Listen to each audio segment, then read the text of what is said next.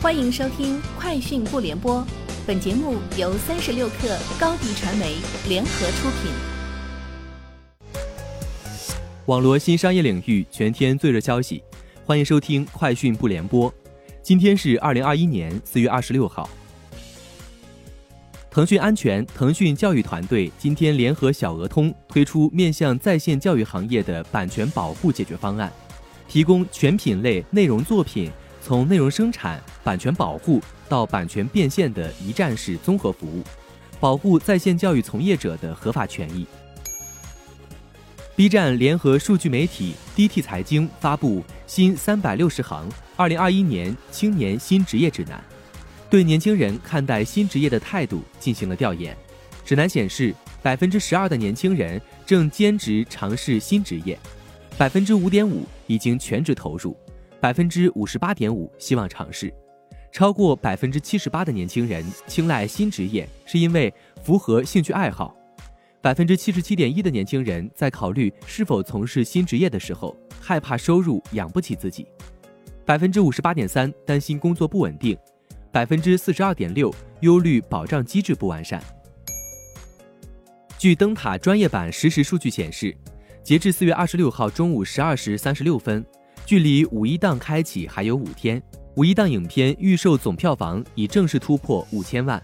其中《你的婚礼》超两千一百万领跑，《悬崖之上》一千六百五十点八万排在第二，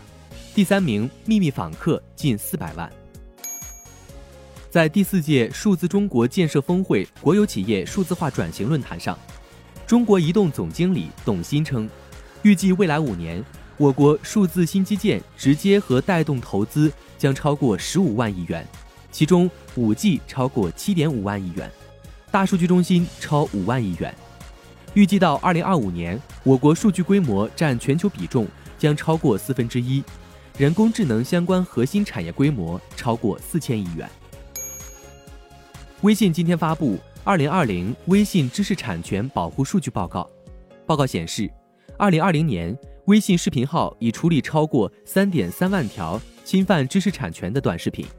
视频号直播对近千个重点影视作品进行动态保护。微信品牌维权平台累计处理超六点五万个违规个人账号，共向品牌权利人输送举报线索超四十一万条。微信公众号和小程序处理版权侵权信息十一万条，